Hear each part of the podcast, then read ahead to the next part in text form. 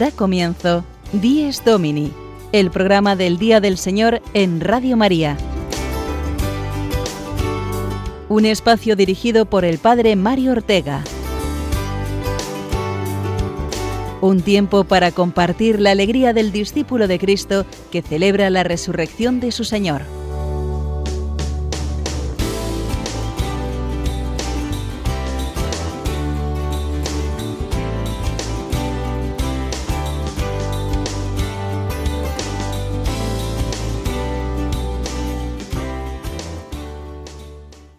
Buenos días, madrugadores amigos de Dies Domini. Nos encontramos una semana más a esta hora con muchas ganas de vivir el día del Señor, de acoger la vida que Dios nos regala cada día y que los cristianos celebramos de un modo especial el domingo.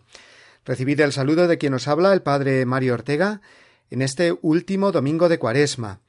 La semana que viene a estas horas ya estaremos preparando esos ramos de olivo para entrar de lleno en la Semana Santa, acompañando a Jesús en su entrada en Jerusalén. Pero aún tenemos por delante la última semana de Cuaresma, para prepararnos bien a vivir ese acontecimiento que es el más maravilloso de la historia, que Dios me perdona por medio de la cruz de su Hijo y que me da la vida eterna gracias a su resurrección. El mundo necesita la Pascua del Señor. Demasiadas situaciones de sufrimiento, injusticia y odio son las que vivimos cada día. Necesitamos la Pascua del Señor, saber que Él subirá con todo nuestro pecado y sufrimiento a la cruz para alcanzarnos la vida con su resurrección.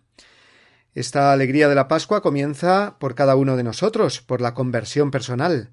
Creer de verdad en el amor de Dios que nos cambia, como cambió al Hijo pródigo el domingo pasado, como a la mujer pecadora en el Evangelio de hoy, como a cada uno de nosotros, cuando tenemos cara a cara al Señor que me tiende la mano. Última semana de Cuaresma, aprovechémosla para escuchar el perdón de Dios en el sacramento de la confesión, si aún no lo hemos hecho. El sacramento de la penitencia es sentir personalmente el abrazo del Padre y la voz de Jesús que nos dice No te condeno, ve y en adelante no peques más. Fuera tristezas, miedos y angustias. Venga la alegría de la misericordia y del perdón, porque hoy es domingo, queda muy poco para la Pascua, y esta es una verdadera liberación personal y para todo el mundo. Olvidándonos de lo que queda atrás, lancémonos a lo que está por delante, como nos dice hoy San Pablo. Y nosotros tenemos por delante ahora una hora de radio en la que queremos compartir nuestra fe con vosotros en nuestro Dies Domini de hoy, 7 de abril, quinto domingo de Cuaresma, que nos trae los siguientes contenidos.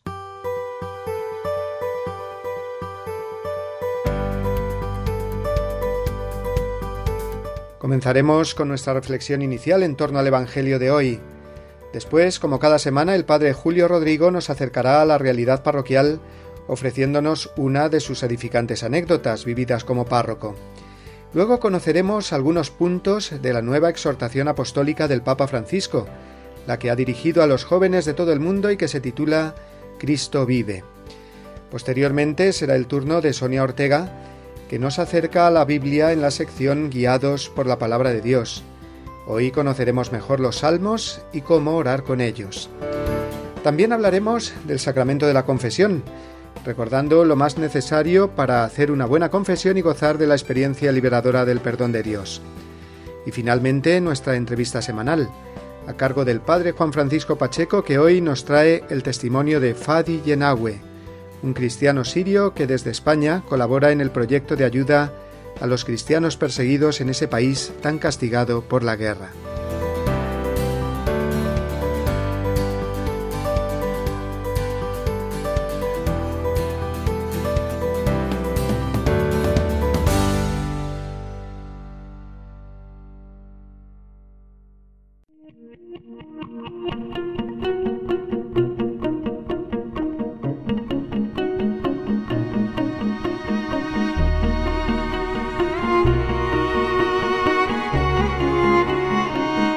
Gran acusador. Ese es uno de los nombres que la Biblia da al demonio.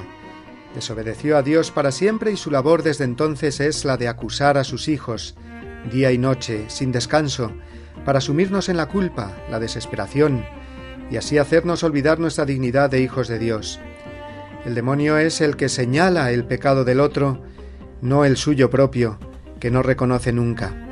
Desgraciadamente, qué bien hemos aprendido de él este diabólico oficio de echar siempre las culpas a los demás, de ser acusadores del prójimo, de estar viendo constantemente la mota en el ojo ajeno y nunca la viga en el propio. Por eso en el Evangelio de hoy el demonio parece estar de vacaciones, porque ya hay muchos acusadores ejerciendo su oficio, juzgando y condenando. Se presentan ante Jesús acusando a la mujer pecadora con las piedras preparadas ya en sus manos. Maestro, hemos sorprendido a esta mujer en flagrante adulterio. La ley de Moisés nos manda apedrearla. ¿Tú qué dices? Esperan que Jesús se sume a la acusación y si no, acusarlo entonces a él. Sin embargo, Jesús ha venido a condenar el pecado salvando al pecador. No acusa y a nosotros nos enseña a no acusar al prójimo. Para ello gira nuestro dedo acusador sobre nosotros mismos. Quien esté sin pecado, que le tire la primera piedra. Jesús nos pone frente a nuestro propio pecado, para que reconociéndolo podamos acoger su misericordia y ser a la vez nosotros misericordiosos con el prójimo, al que tantas veces hemos juzgado y condenado. Y es que así salva Jesús, librándonos de ser acusadores de los demás y haciéndonos reconocer nuestro propio pecado. Derriba el muro de nuestro orgullo y de nuestra hipocresía, y nos conduce a la humildad. Ten piedad de mí, Señor, que soy un pobre pecador, decía el publicano en el templo. He pecado contra el cielo y contra ti, repetía el hijo pródigo el domingo pasado. Y hoy, estos acusadores acusados por su propio pecado, se retiraron cabizbajos, reconociendo efectivamente que ninguno de ellos estaba libre del pecado. Y Jesús se queda solo ante la mujer pecadora. ¿Dónde están tus acusadores? Le ha librado de ellos, la acusación es ya pasado para ella, y también la libra de la acusación de su propia conciencia. Vete y no peques más. La aleja del camino del pecado y la abre a un horizonte de paz y de caridad. Así salva Jesús. Así nos salva, nos libra de nuestro orgullo de ser acusadores y también de nuestra miseria al vernos acusados por nuestro pecado. Su perdón nos enseña a no juzgar y a no condenar al prójimo a ser intransigentes con el pecado, comenzando por el nuestro, y muy indulgentes con las personas.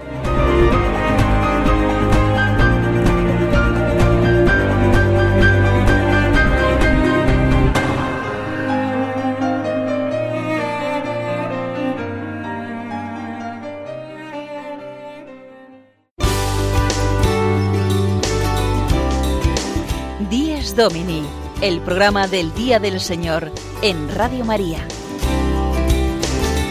Un tiempo para compartir la alegría del discípulo de Cristo que celebra la resurrección de su Señor.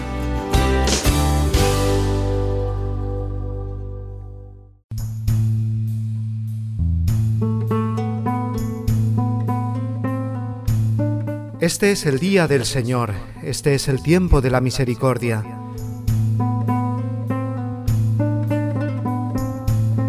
Delante de tus ojos ya no enrojeceremos a causa del antiguo pecado de tu pueblo.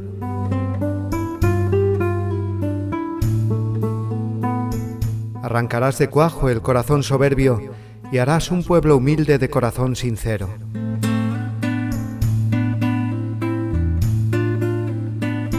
En medio de las gentes nos guardas como un resto, para cantar tus obras y adelantar tu reino.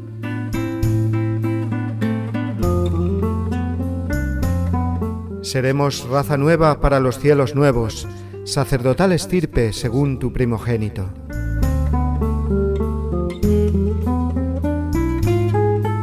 Caerán los opresores y exultarán los siervos, los hijos del oprobio serán tus herederos.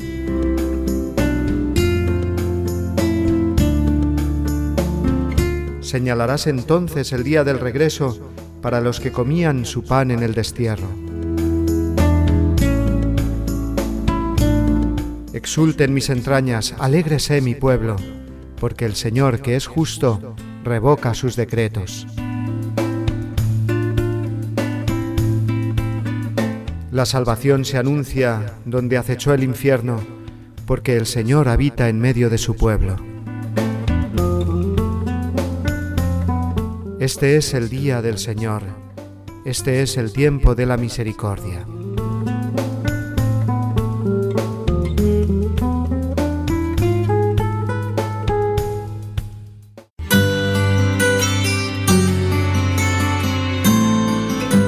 El domingo desde mi parroquia. Una reflexión a cargo del Padre Julio Rodrigo.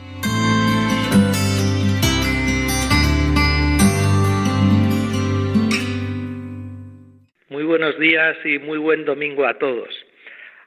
Hace unos días me pidieron que hiciese un funeral aquí en mi parroquia, en Boadilla del Monte, en la parroquia de San Cristóbal. El funeral era por dos esposos que habían fallecido en el pasado mes de febrero. Ella había fallecido con 87 años y él con 90. Ella se llamaba Pilar, él Luis. Antes del funeral estuve hablando con el hijo, con su único hijo, venía con su esposa y normalmente siempre les pregunto, ¿quieres que señale algo de tu padre, de tu madre, algún aspecto? porque en la vida de todos siempre hay aspectos bonitos que pueden ayudar a los demás. Pero él me dijo que no, que al final diría unas palabras de agradecimiento y que, no era necesario. Me agradeció el gesto que tuve con él. Pero la mujer inmediatamente le dijo a su esposo, la nuera, por tanto, porque eran sus suegros, no, no, no, dile al padre cómo ha sido todo. Y lo contó ella. Y la verdad es que me emocionó la historia de este matrimonio, porque su nuera me dijo, mire padre, era un matrimonio modelo, unidísimo, se querían muchísimo. Yo nunca les he visto regañar ni discutir, jamás les he visto enfadados. Añadió, no quiere decir que alguna vez nos enfadasen, pero desde luego yo no lo he visto nunca siempre iban juntos a todas partes, siempre agarrados del brazo. Últimamente, como él estaba enfermo de Alzheimer, muy enfermo además, ya prácticamente había perdido la conciencia, estaban en una residencia, él estaba en el módulo de los enfermos de Alzheimer, ella estaba válida y ella pasaba todo el tiempo que podía con su marido. El caso es que ella, que es la que estaba bien, falleció y falleció además en muy poquito tiempo, que no se esperaba. Su hijo decidió no decírselo a su padre, porque como el Alzheimer estaba ya tan avanzado y él no hablaba y prácticamente no se daba cuenta de nada, pensó, ¿para qué le voy a decir nada? Pero él lo notó, siguió contándome esta señora, que a los dos días del fallecimiento de su mujer se ve que al no verla se empezó a poner triste, empezó a no tener apetito, no quería comer y a los doce días de morir su mujer, murió él. El mismo hijo me decía, mire padre, estoy triste porque he perdido a mis padres, pero también estoy contento porque ellos se amaron mucho, porque nos han dado preciosas lecciones y porque se han marchado juntos. La verdad es que celebré el funeral con muchísimo cariño y todavía me sigo acordando de esta preciosa historia de amor porque ellos se prometieron delante del Señor amor hasta el final de sus vidas. Y en este caso la muerte no los separó, sino que los volvió a unir, y ahora para siempre, porque en el cielo, en el paraíso, vivirán su amor para siempre. Lo único que me salía a decir cuando celebré el funeral es un gracias inmenso por esta bonita historia. Un gracias a Pilar, un gracias a Luis por ese amor que han vivido es un precioso signo del amor inmenso que Dios tiene por todos los hombres. Muy buenos días de nuevo y que pasen un feliz domingo.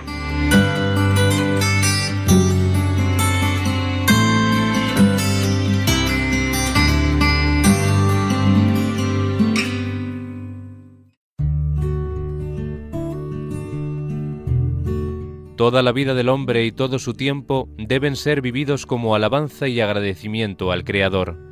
Pero la relación del hombre con Dios necesita también momentos de oración explícita, en los que dicha relación se convierte en diálogo intenso, que implica todas las dimensiones de la persona. El Día del Señor es, por excelencia, el día de esta relación, en la que el hombre eleva a Dios su canto, haciéndose voz de toda la creación. De la exhortación Dies Domini de San Juan Pablo II.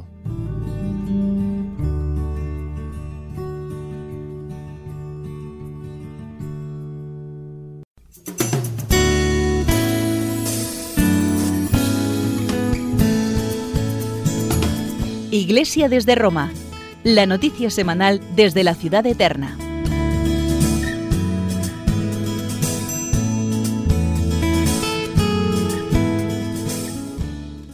Desde el pasado martes contamos con una exhortación apostólica más del Papa Francisco, la que ha escrito a los jóvenes de todo el mundo y se titula Cristo vive. Es el fruto del sínodo sobre los jóvenes, la vocación y el discernimiento que, si recordáis, se celebró en Roma el año pasado. Pero creo que es fruto sobre todo del impulso de la fe, que nos empuja a no conformarnos con una iglesia envejecida, y no tener miedo a proponer a los jóvenes el Evangelio con toda su exigencia, porque el corazón de los jóvenes, nos recuerda el Papa, está hecho para afrontar grandes retos.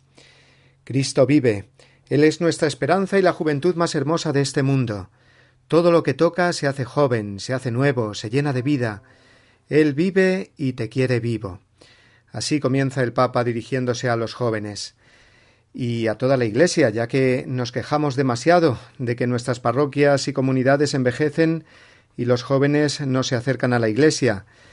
Pues eh, si nos quejamos mucho de esto, eh, no vamos a llegar a la Pascua y nos vamos a quedar en una cuaresma eterna. Cristo vive y hay que agradecer a Dios que hay muchos movimientos y parroquias con jóvenes cada vez más comprometidos, muchos sacerdotes, consagrados y laicos trabajando mucho y bien con la pastoral juvenil, mediante retiros, convivencias para jóvenes, campamentos, voluntariados, con una propuesta claramente cristiana. Queda mucho por hacer, por supuesto, no somos ilusos. La mayoría de los jóvenes hoy no conocen a Cristo. Pero no perdemos la esperanza, porque sería perder a Cristo vivo. Vamos a conocer entonces algunos detalles más de esta nueva exhortación del Papa a los jóvenes y lo hacemos de la mano de nuestros amigos de Rome Reports. El Vaticano ha presentado la exhortación apostólica Christus Vivit, el documento que el Papa ha escrito a partir de las propuestas del Sínodo sobre los jóvenes del pasado mes de octubre. Francisco lo firmó el 25 de marzo en el Santuario de Loreto. El mismo título del documento Cristo vive nos dice que Cristo está vivo y que quiere encontrar a los jóvenes. El fundamento de la pastoral con jóvenes que el Papa propone a la Iglesia es impulsar el encuentro de los jóvenes con Jesús para que puedan darse cuenta de que Jesús está con ellos. El documento consta de nueve capítulos. El Papa ofrece consejos y aborda cuestiones como la importancia de la familia, de cuidar las raíces, la sexualidad, el trabajo o la vocación. Además, el Papa lamenta que los jóvenes muchas veces no encuentren respuestas a sus inquietudes y necesidades en las actuales estructuras de la Iglesia. Los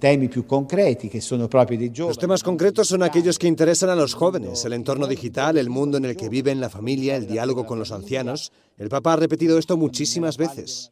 Y como el documento va dirigido a los jóvenes, también participó en la presentación una estudiante que asegura estar feliz con el resultado, porque todos los esfuerzos durante el sínodo no fueron en vano.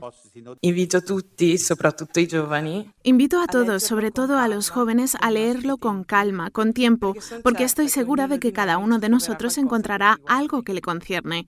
Me ha gustado mucho el hecho de que este documento no sea un manual sobre doctrina con enseñanzas. A mí me ha parecido más una guía. Francisco es el segundo papa que escribe un documento magisterial sobre los jóvenes. En este les anima en su recorrido espiritual, personal y profesional y les recuerda que no están solos, pues Jesús está siempre con ellos.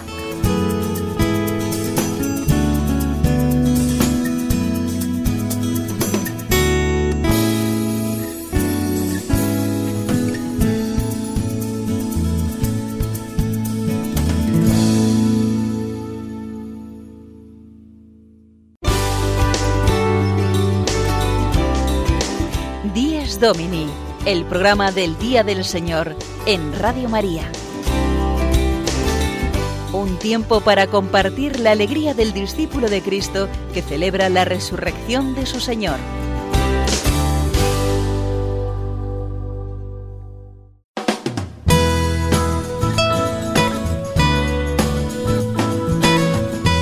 Guiados por la palabra de Dios el momento de asomarnos a la Biblia de la mano de Sonia Ortega.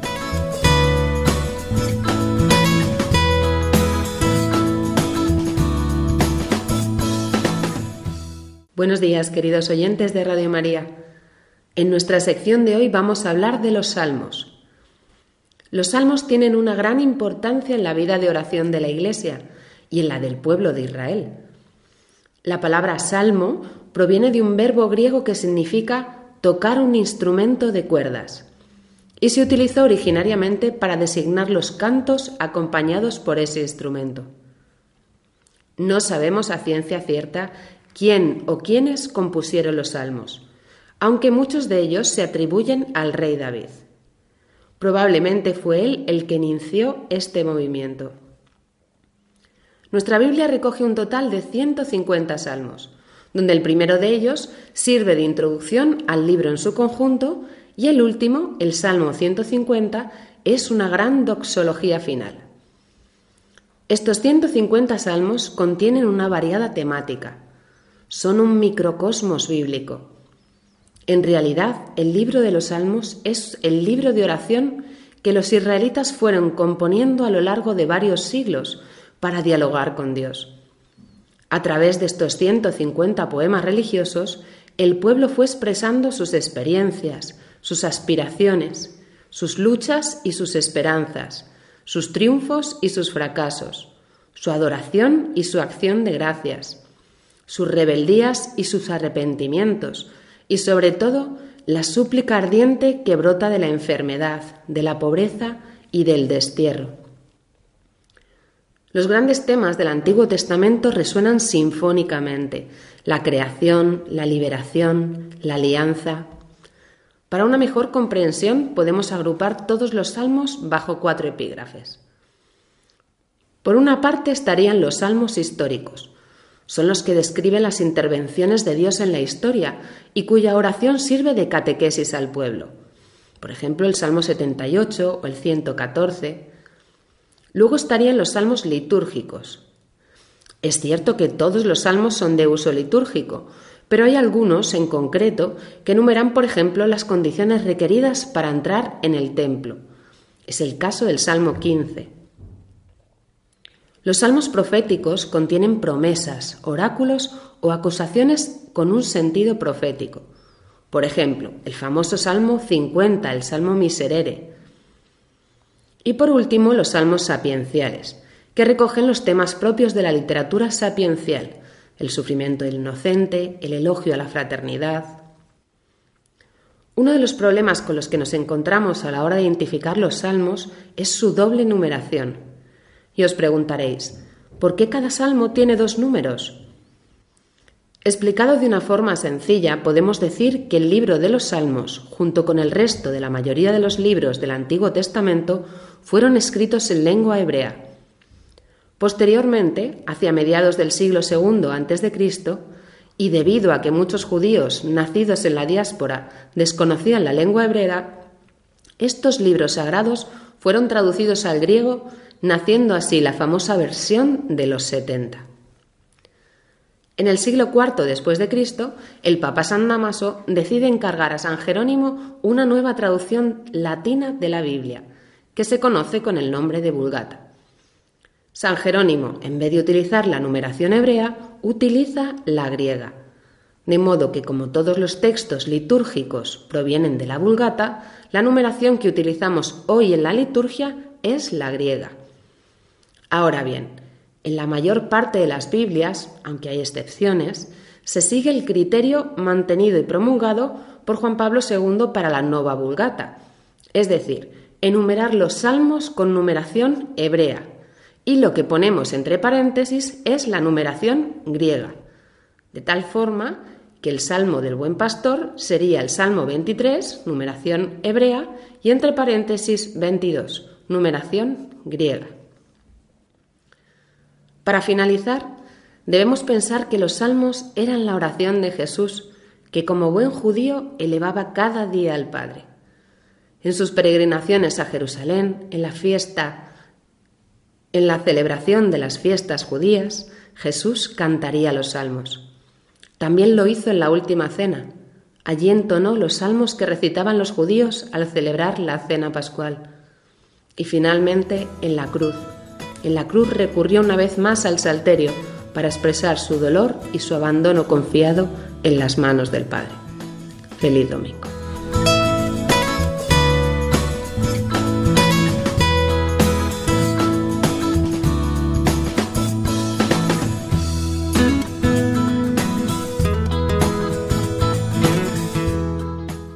Los salmos, qué fácil es rezar con ellos porque ponen en nuestros labios la misma palabra de Dios, con la que expresamos todo lo que sucede en nuestro interior, gozos, temores, esperanzas, angustias.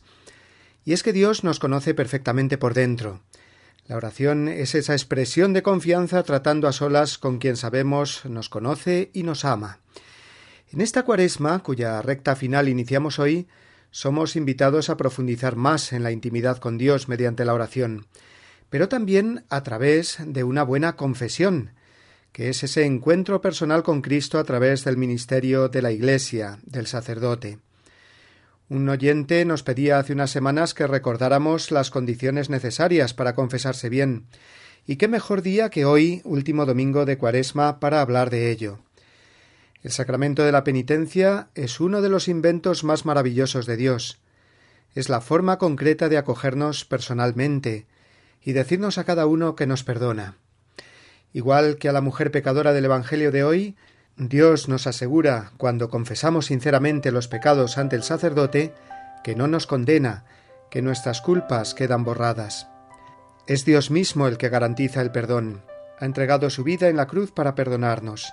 ¿Podemos dudar en algún momento de este perdón?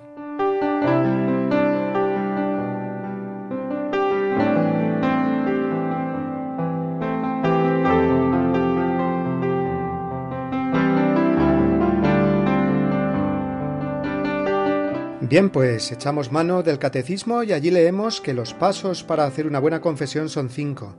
Examen de conciencia, dolor de los pecados, propósito de la enmienda, decir los pecados al confesor y cumplir la penitencia. Desde el primero de ellos, el examen de conciencia, Dios se pone de nuestro lado. El examen de conciencia ha de ser una oración, un ponerse en presencia de Dios. No es para nada una introspección ni un examen psicológico que hago yo solo buscando un perfeccionismo humano. Es verme a la luz de Dios, en su presencia, es pedir luz al Espíritu Santo para que nos conozcamos según Dios nos conoce. Lámpara es tu palabra para mis pasos, luz en mi sendero. A la luz de Dios y de su amor, conversando en oración sincera con Él, dejar que me muestre mis pecados, mis miserias, mis vicios, mis faltas de caridad con Él y con el prójimo. Qué consolador es hacer con Jesús nuestro examen de conciencia, sabernos acompañados e iluminados por Él ya desde el principio.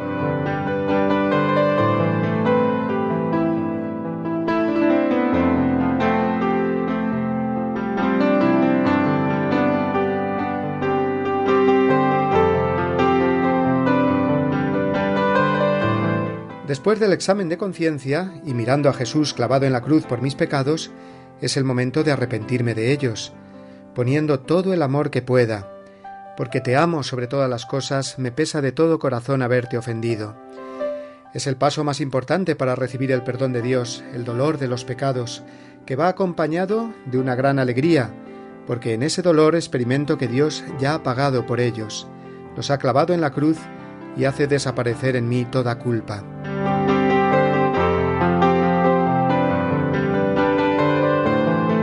Seguimos en ese clima de oración sincera pidiendo el dolor de los pecados. Y tercero, el propósito de la enmienda, es decir, pedir a Dios que me ayude y yo poner de mi parte lo que puedo, para evitar el pecado y las ocasiones que me lleven a él. Con el propósito de la enmienda propongo sobre todo luchar contra las tentaciones, ser más fuerte, sabiendo que la fuerza me la da el Señor.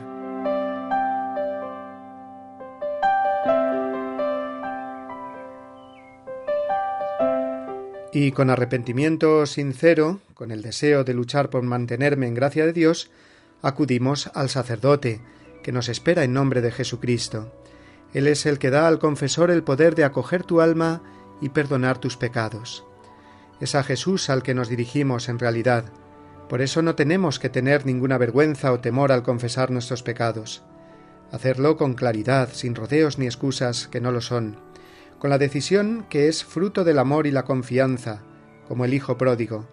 Padre, he pecado contra el cielo y contra ti, no merezco llamarme hijo tuyo. La sinceridad del pecador hace que se desaten los torrentes de la misericordia de Dios. Y con las palabras de la absolución viene sobre el pecador arrepentido el perdón y la paz. Obtiene un corazón totalmente nuevo, no remendado, nuevo. No hay mayor paz del corazón que sentirse perdonado y amado por Dios, y reconciliado con la Iglesia.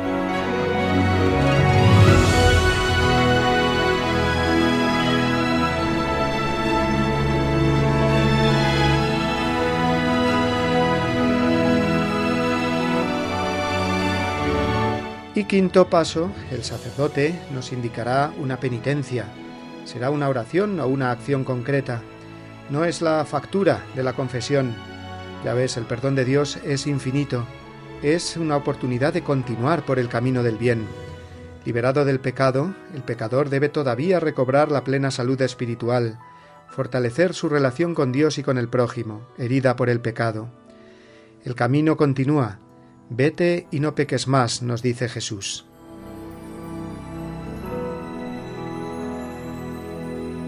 Una buena confesión es, por tanto, seguir estos cinco pasos, pero no de forma solitaria, sino con Jesús, como hemos dicho, desde el examen de conciencia hasta el cumplimiento de la penitencia. La confesión de los pecados es el fruto de la verdadera conversión y el camino seguro hacia la Pascua.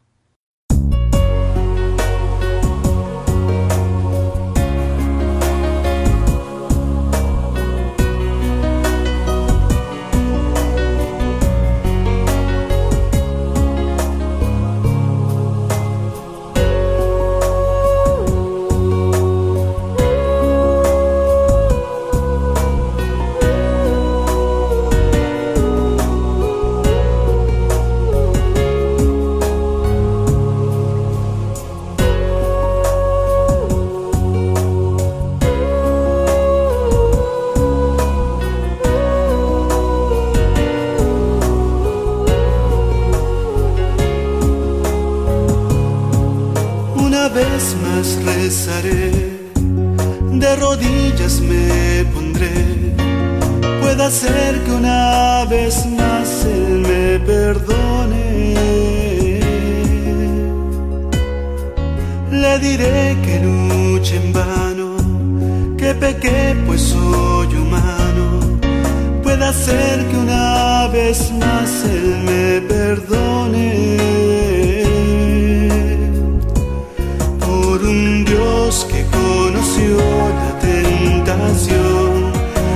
caminho.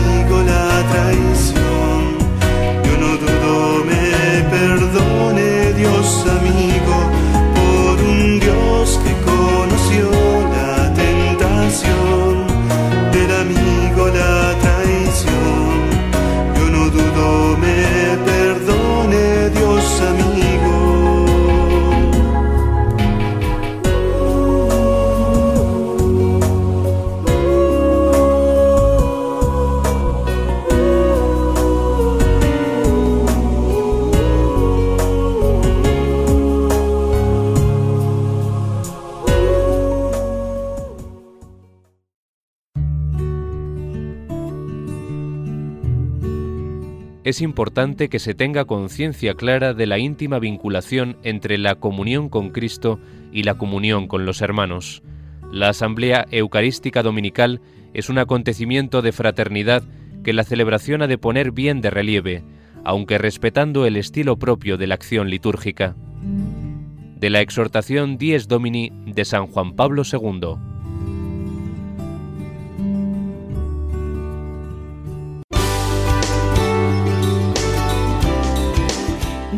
Domini, el programa del Día del Señor en Radio María. Un tiempo para compartir la alegría del discípulo de Cristo que celebra la resurrección de su Señor.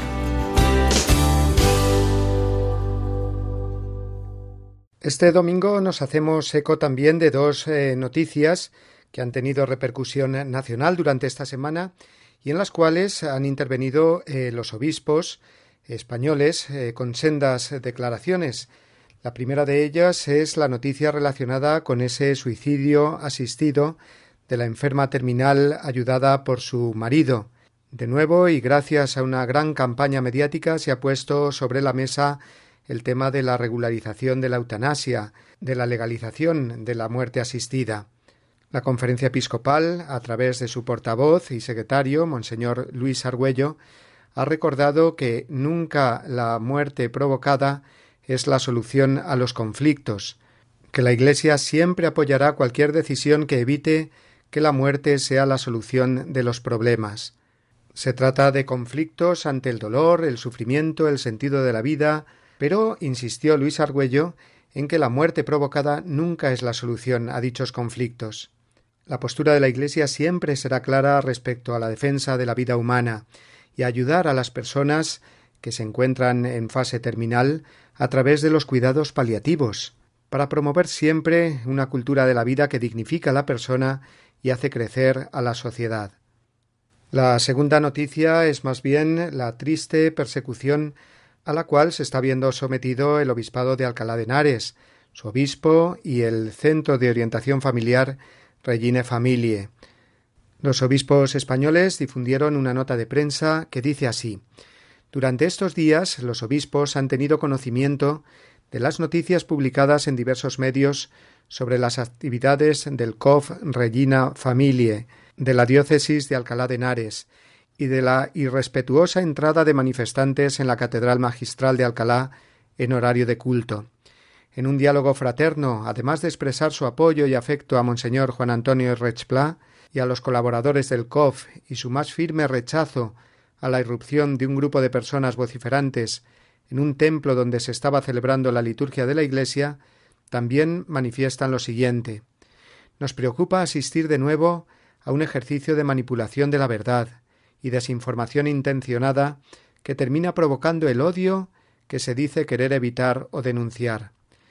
Defendemos la libertad de conciencia de cada persona para afrontar sus diversas situaciones existenciales, buscando ayuda y acompañamiento en las personas e instituciones que les merezcan confianza, entre otras las de la Iglesia. Y tercero, afirmamos la libertad de la Iglesia reconocida en la Constitución española, la Ley Orgánica de Libertad Religiosa y los tratados internacionales sobre derechos humanos para ofrecer su visión de la persona y acoger y acompañar a quien libremente se acerque a ella, para crecer en un desarrollo humano integral desde el anuncio del Evangelio y el amor misericordioso de Dios. Hasta ahí la nota de los obispos españoles a la que nos unimos de todo corazón, pidiendo el respeto y la protección a personas que solamente se dedican a hacer el bien, a ofrecer con todo respeto y libertad la visión cristiana de la persona y la sexualidad. Con los obispos españoles queremos dar también nuestro más sincero apoyo a todas las personas que colaboran en el Centro de Orientación Familiar de Alcalá de Henares, pidiéndole a Dios que vaya haciéndose paso cada vez más la cultura de la vida y el respeto entre las personas.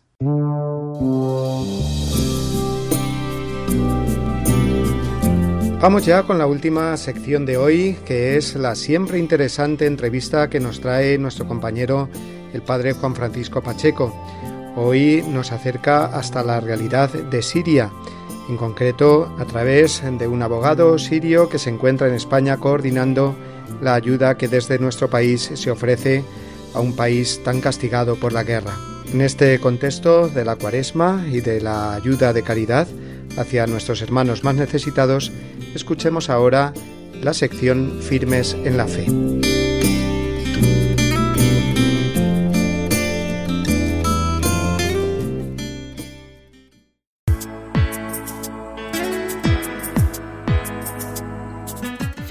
En la Fe. La entrevista de la semana de la mano del Padre Juan Francisco Pacheco.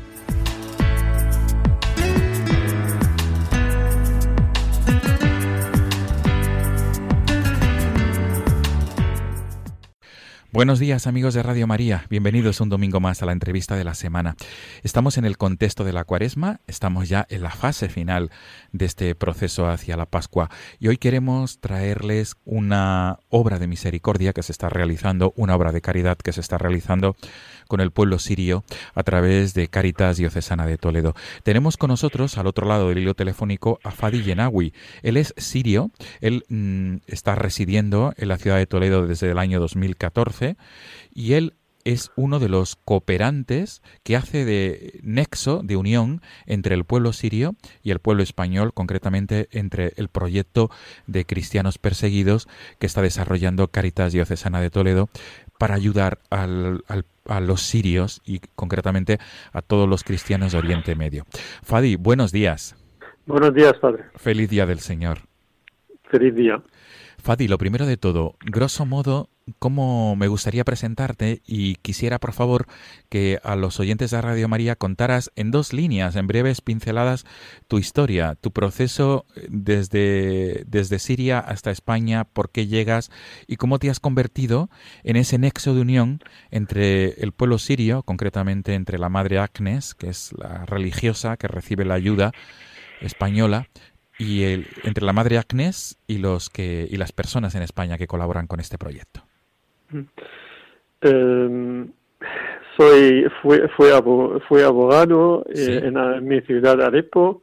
Salimos de nuestra ciudad Alepo después de tres años y tres meses mm, de la guerra porque enfrentamos un, una situación muy grave gracias a Dios y a colaboración con una familia eh, de Toledo, española, nos enviaron una invitación para venir a España. Cuando venimos aquí decidimos eh, quedarse aquí y vivir nuestra vida.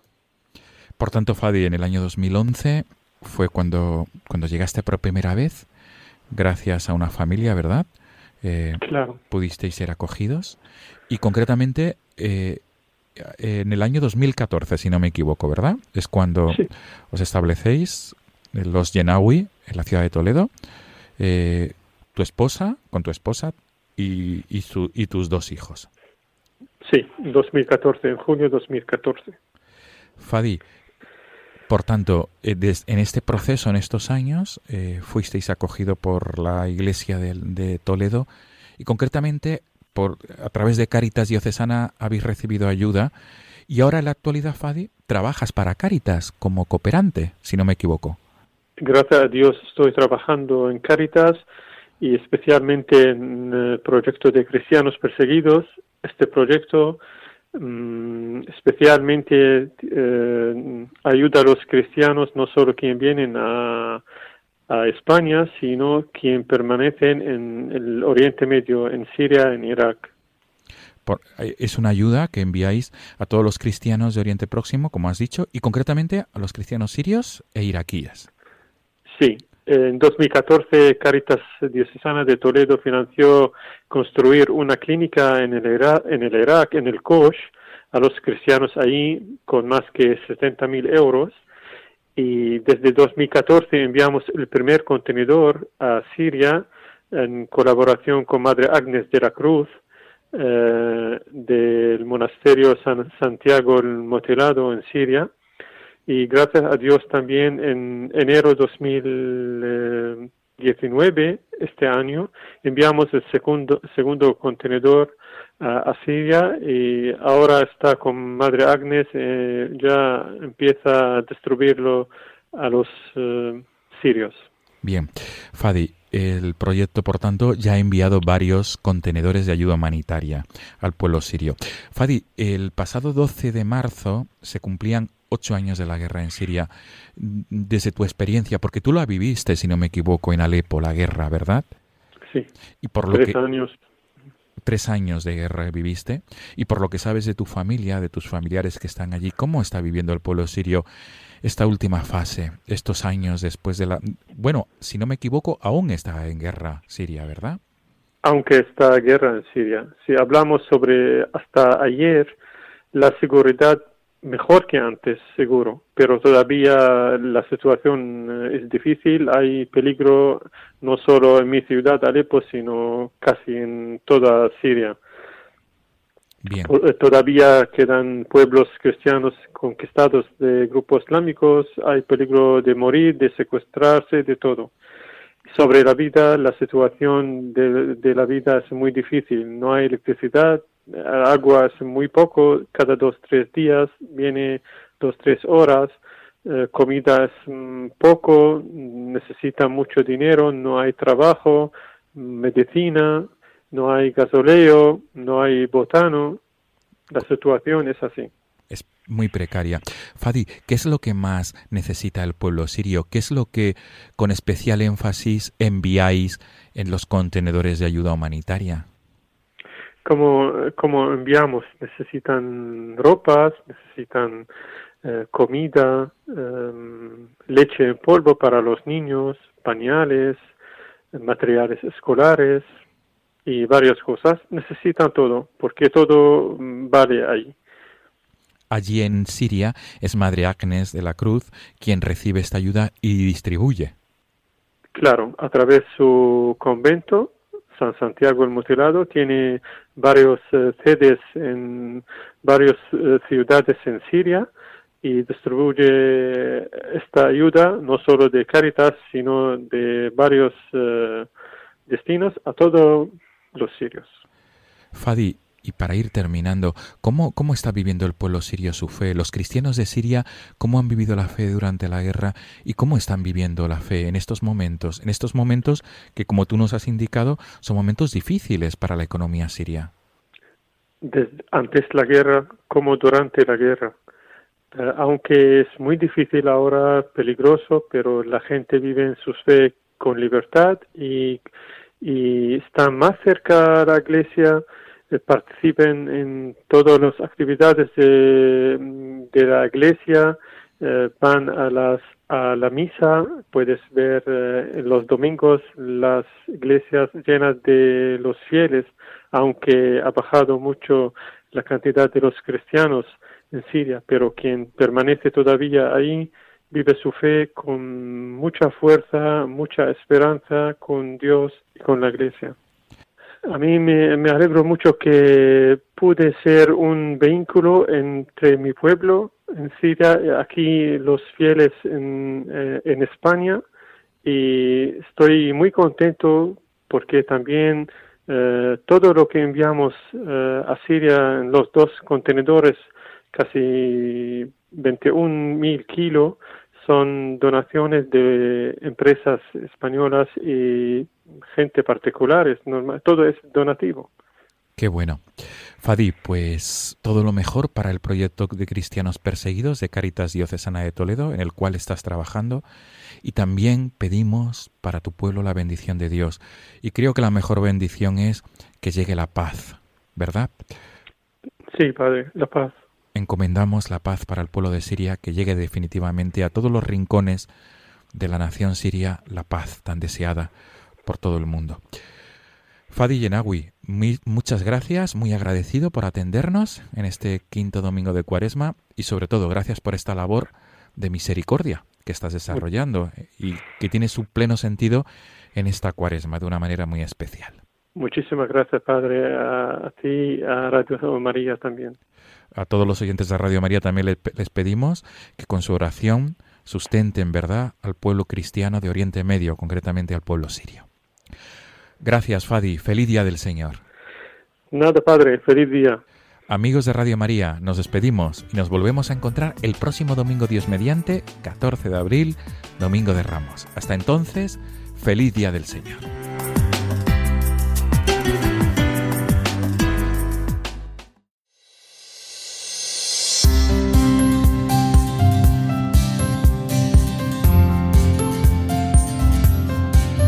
Llegamos ya al final de nuestro tiempo, amigos. Os hemos acompañado como cada mañana del domingo con el deseo de haber compartido la fe en el Día del Señor.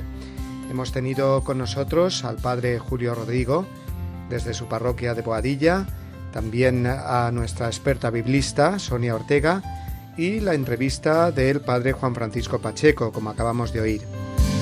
Entre medias hemos conocido también el contenido de la nueva exhortación del Papa Francisco sobre los jóvenes. Hemos eh, recordado los elementos de una buena confesión en esta última semana de Cuaresma en la que la Iglesia nos invita a celebrar eh, la Pascua reconciliados con Dios y con la Iglesia. Antes de despedirnos os recordamos que podéis escribirnos vuestros comentarios, dudas, sugerencias, preguntas al correo electrónico del programa diesdomini todo junto arroba radiomaria.es así como descargar nuestros programas desde la página web de Radio María www.radiomaria.es en el apartado de los podcasts o bien si os manejáis eh, con Facebook, con la red social, pues encontrándonos allí tecleando Dies Domini Radio María. Bien amigos, pues os deseamos una muy feliz última semana de Cuaresma, muy aprovechada. Os enviamos desde estos estudios centrales de Radio María una bendición enorme y os esperamos aquí el próximo domingo, domingo de Ramos de la Pasión del Señor. Hasta entonces, un muy fuerte abrazo para todos, familia.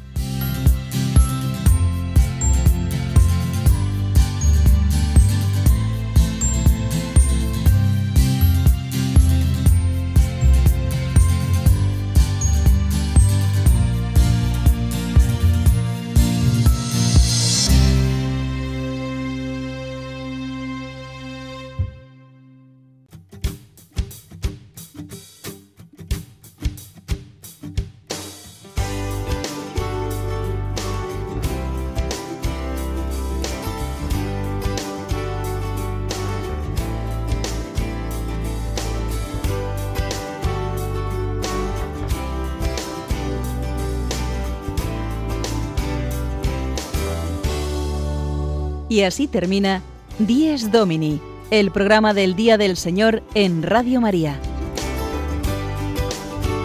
Un espacio dirigido por el Padre Mario Ortega. Un tiempo para compartir la alegría del discípulo de Cristo que celebra la resurrección de su Señor.